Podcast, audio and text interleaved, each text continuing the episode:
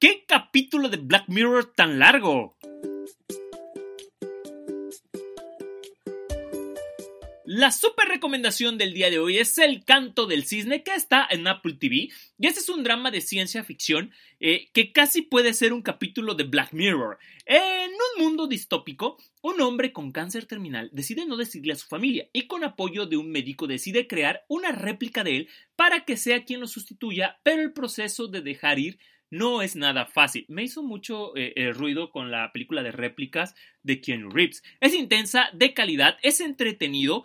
Cuando sientes que la película no da para más, cambia, rápidamente cambia, con un final bastante emotivo. Marshall Ali está maravilloso con este protagonista y todas las actuaciones, porque incluso está Glenn Close, están en su lugar. La época y los detalles futuristas bien recreados y llevados. Más que respuestas, te deja muchas preguntas éticas y morales sobre el tema. Lleva muy bien de la mano lo que es la clonación y el dolor. Este es un gran capítulo de Black Mirror. Si no has visto The Black Mirror, tenemos un episodio en este podcast sobre esta serie que está en Netflix y que tienes que ver.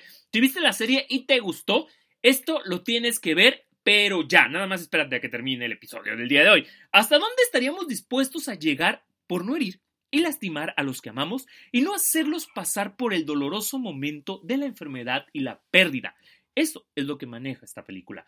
Una película reflexiva sobre la vida y la clonación que te dejará muchas preguntas. Algo maravilloso que ver en Apple TV y que definitivamente es imperdible. El canto del cisne es la recomendación del día de hoy en Apple TV que tienes que ver. Mi nombre es Fer Guerra y nos vemos en el siguiente episodio.